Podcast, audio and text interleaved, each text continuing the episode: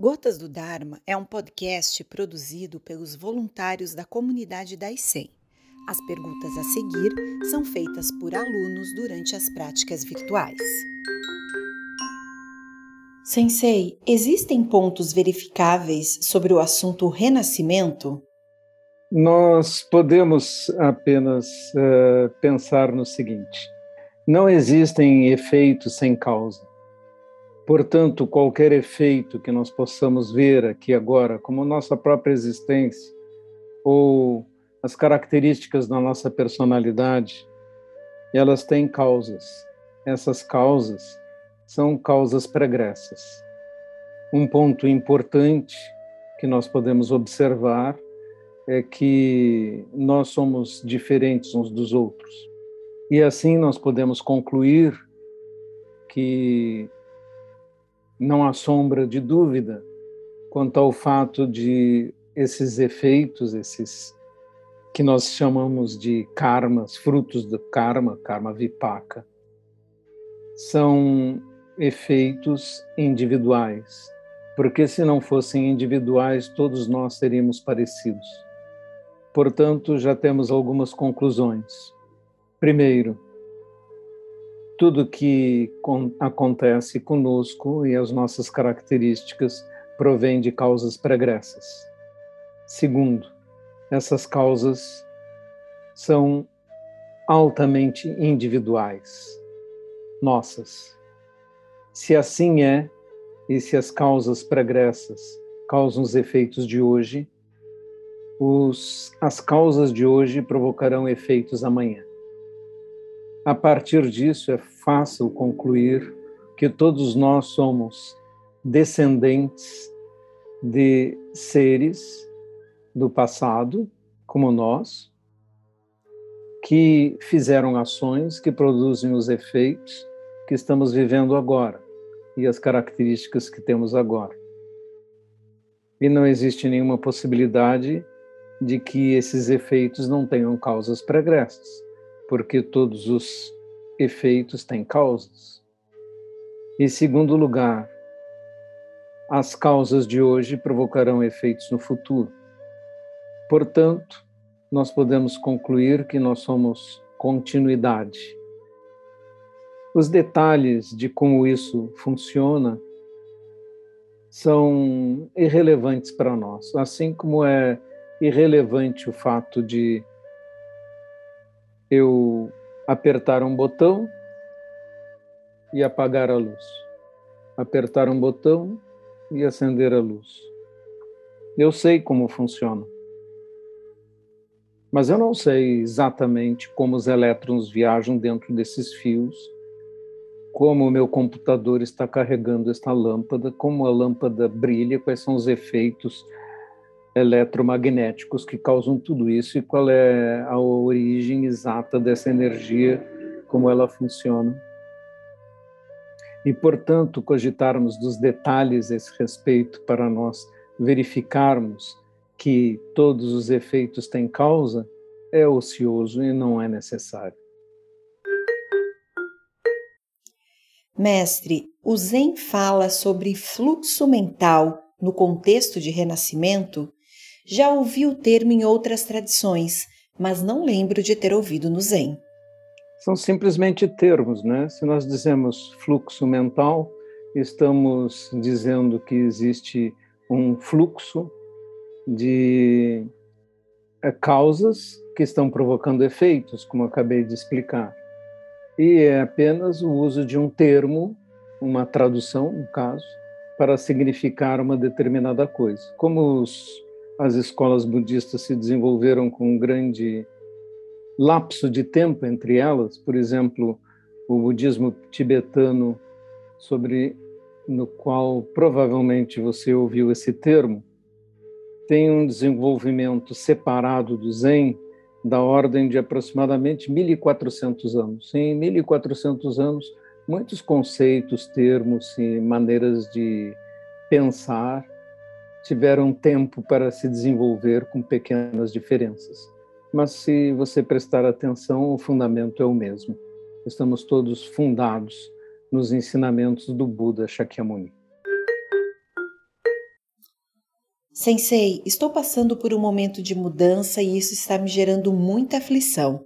No zazen, devo observar as aflições? O zazen não é um momento para você observar a raiz de nada, nem colocar o seu eu para funcionar, meditar a respeito de alguma coisa, resolver problemas, intelectualizar, elaborar. Nada disso é a técnica do zazen. A técnica do zazen é silenciar sua mente intelectual e passar a perceber com nitidez o momento presente. Isso lhe dará lucidez e clareza que depois, na vida diária, você poderá usar para pensar a respeito de um problema como esse. Evidentemente, as mudanças geram aflições, porque porque nos sentimos inseguros, mas na realidade a mudança é a característica da vida. Não? A vida não é estável, não é parada, ela está sempre mudando. E saber navegar, aceitar a mudança e navegar nela, é saber ser um bom marinheiro no mar da vida. Monge Gensho, às vezes, durante o zazen, me parece que deixar os pensamentos fluírem e passarem é muito próximo de realizar um esforço para não pensar. Essa diferença se torna mais clara ao longo do tempo? Não faça em absoluto um esforço para não pensar. Simplesmente não lute com seus pensamentos, não tente afastá-los, nem tente persegui-los, nem fazer encadeamentos. Um pensamento puxa o outro, é isso que nós devemos evitar. Mas as nossas mentes são teimosas. Então, a cada momento em que você se sentir assim, simplesmente retorne para o momento presente. Conserve seus olhos abertos, olhe, ouça. Olhe as coisas que estão à sua frente a parede que está à sua frente. Ouça os sons deste momento, sem criticá-los, não faça mais nada do que isto. Isto é fazer zazen. Zazen não é observar, nem lutar. É aceitar que a nossa mente é assim, agitada, e tentar deixá-la repousando para que se acalme. Sensei, sobre as perfeições paramita, há alguma mais importante do que a outra ou devo observá-las como equivalentes? Não se preocupe com um detalhe como esse. Em algum momento você vai notar que uma perfeição, uma virtude é fácil para você. Se você é uma pessoa paciente, vai achar a virtude da paciência fácil. Para outra pessoa, vai achar difícil. Algumas pessoas são mais generosas, outras mais pacientes, outras mais disciplinadas. Não pense em ênfases. Pense na sua falha, naquilo que está lhe faltando mais e concentre-se naquilo que você tem mais dificuldade. Mestre, estou lendo o livro Siddhartha de Hermann Hesse. Achei a proposta bastante curiosa. O senhor teria alguma recomendação? Bom, trata-se apenas de literatura, não é? E não tem nada a ver com a vida propriamente de Siddhartha e algumas propostas até dentro do livro, como a não aceitação de um mestre, por exemplo, são completamente erradas do ponto de vista budista e da própria vida de Buda, que teve mestres durante anos e treinou com eles é, esforçadamente. Mas o final do livro é bastante bonito nas, no seu trabalho de barqueiro, conduzindo pessoas de um lado ao outro de um rio é, e o livro é escrito poeticamente, como Hermann Hesse costumava fazer. Então, é um livro, vamos dizer, inspirador, mas não passa de do que ele realmente se propôs a ser, uma peça literária. Monge Gensho, como confiar que os sutras são realmente de Shakyamuni Buda? É, provavelmente, em grande parte, não são mesmo. Eles foram memorizados, repetidos, uh, e é impressionante que tenham se conservado uh, tão parecidos nas suas diferentes versões. Você vai ver uh, coleções de sutras né, tibetanos, coleções de sutras em Pali, Theravadas, na Tailândia, no Sri Lanka, diferentes coleções, coleções, um cânon chinês, um cânon é, japonês são muito similares entre si, mas existem algumas diferenças. Poucas é, trechos nós poderíamos dizer com absoluta certeza: ah, essas palavras foram ditas exatamente assim por Shakyamuni Buda. Mas o conjunto dos sutras é impressionantemente coerente e um bom repositório da sabedoria budista. Não é, em absoluto, algo que nós olhemos do ponto de vista do Zen e, diz, e digamos: ah, esse texto é sagrado, é exatamente o que está escrito nele é a palavra de Buda. Não é assim. Eu gosto de uma história em que um professor budista estava dando aula, um mestre zen, para alunos de outras escolas budistas também. E quando e ele fez uma pergunta e um aluno se levantou e começou a responder citando um sutra. E o mestre Zen disse: "Não me cite as palavras de sutra dos sutras. Não me cite as palavras de Buda, me dê suas próprias palavras, o que é um chamamento para a questão da experiência pessoal. E é por isso que nós insistimos no Zen.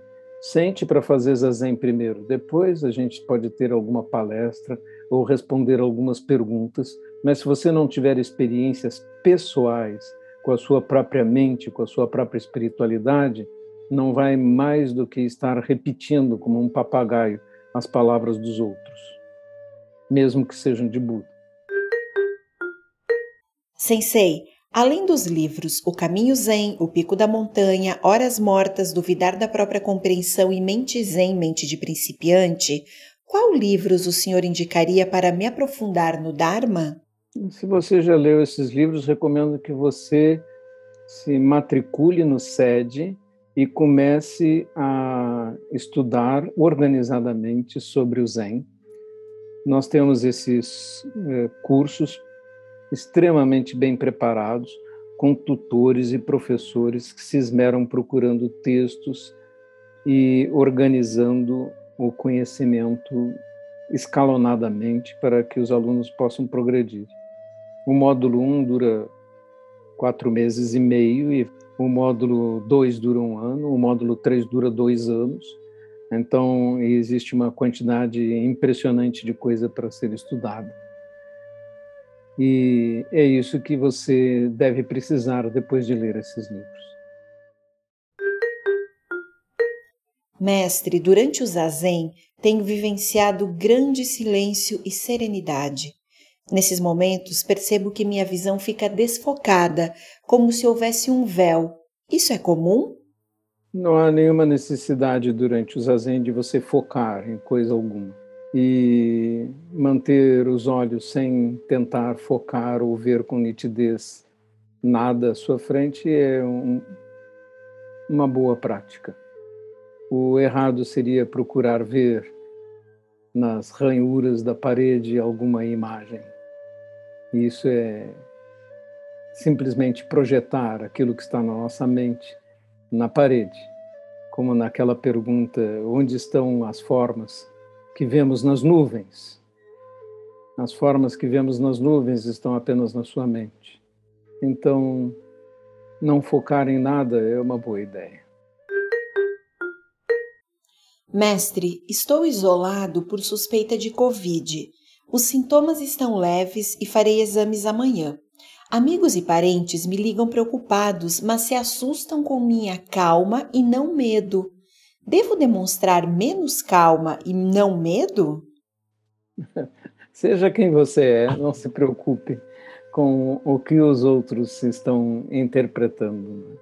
Apenas é, manifeste o que você mesmo está sentindo. Provavelmente você não vai ter nenhum sintoma grave, você está vacinado, né? Então, isso já é uma boa proteção parcial que protege as pessoas e é responsável pela diminuição de grande número das internações. Né? Vacinem-se não só para se protegerem a si mesmos, mas como responsabilidade social para proteger os outros também, para diminuir as probabilidades de transmissões, para diminuir o trabalho nos hospitais daquelas pessoas que atendem aqueles que é, ficam em estado mais grave. Se você não se vacina, a probabilidade de você dar trabalho para os outros é muito maior. Portanto, seja responsável, seja um bom cidadão, faça as coisas certas e confie na ciência.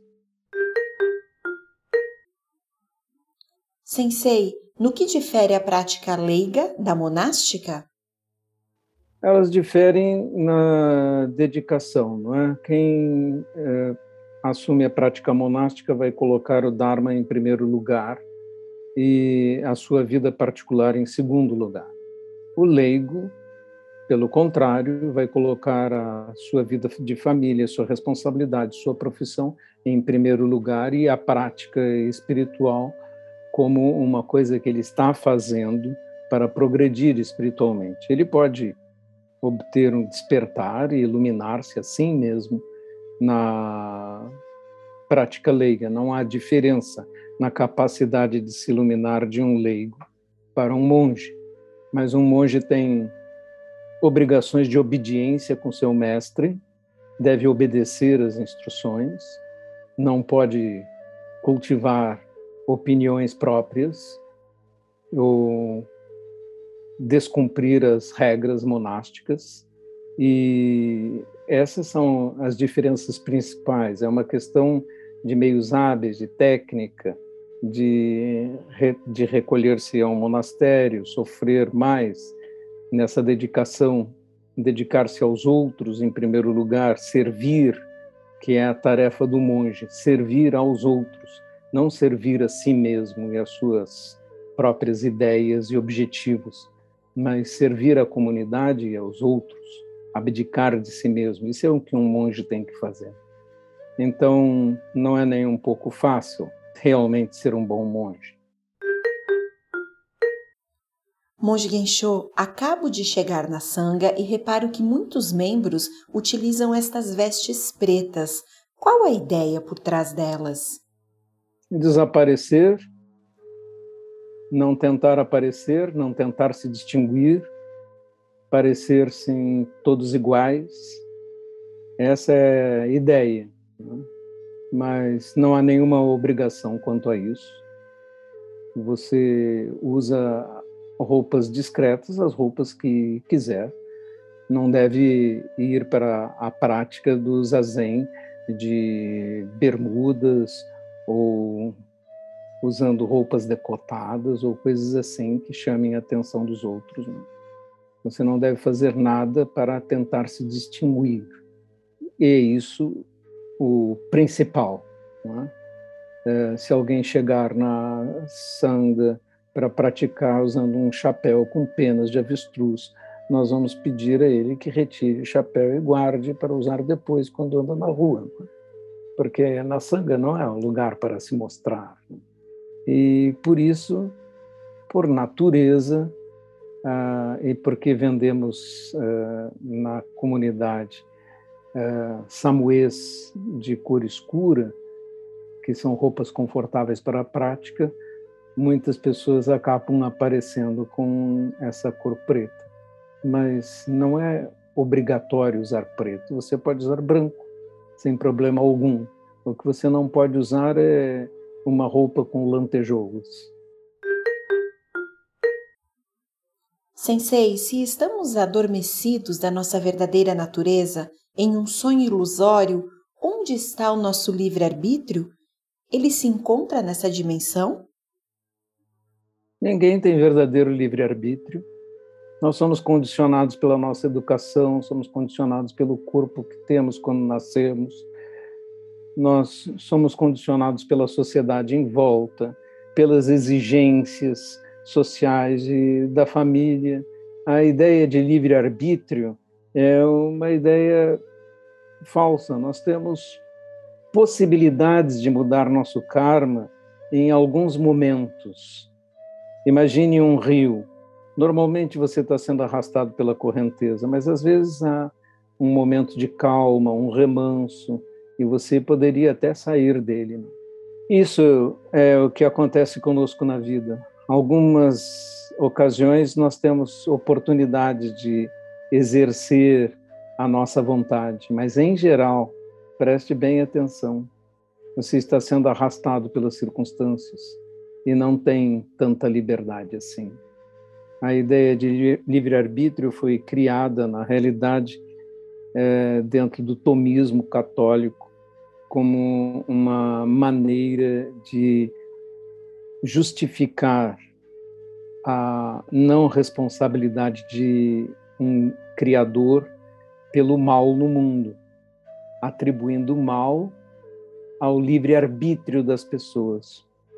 Mas o budismo não aceita essa colocação pelo que pelas razões que eu expliquei você está sendo arrastado pelas circunstâncias. Como se poderia dizer que você é realmente livre? Tornar-se livre exige desligar-se de muita coisa, abandonar muitas coisas, muitas crenças pessoais, muitos vínculos. Um processo realmente difícil e que exige enorme força de vontade.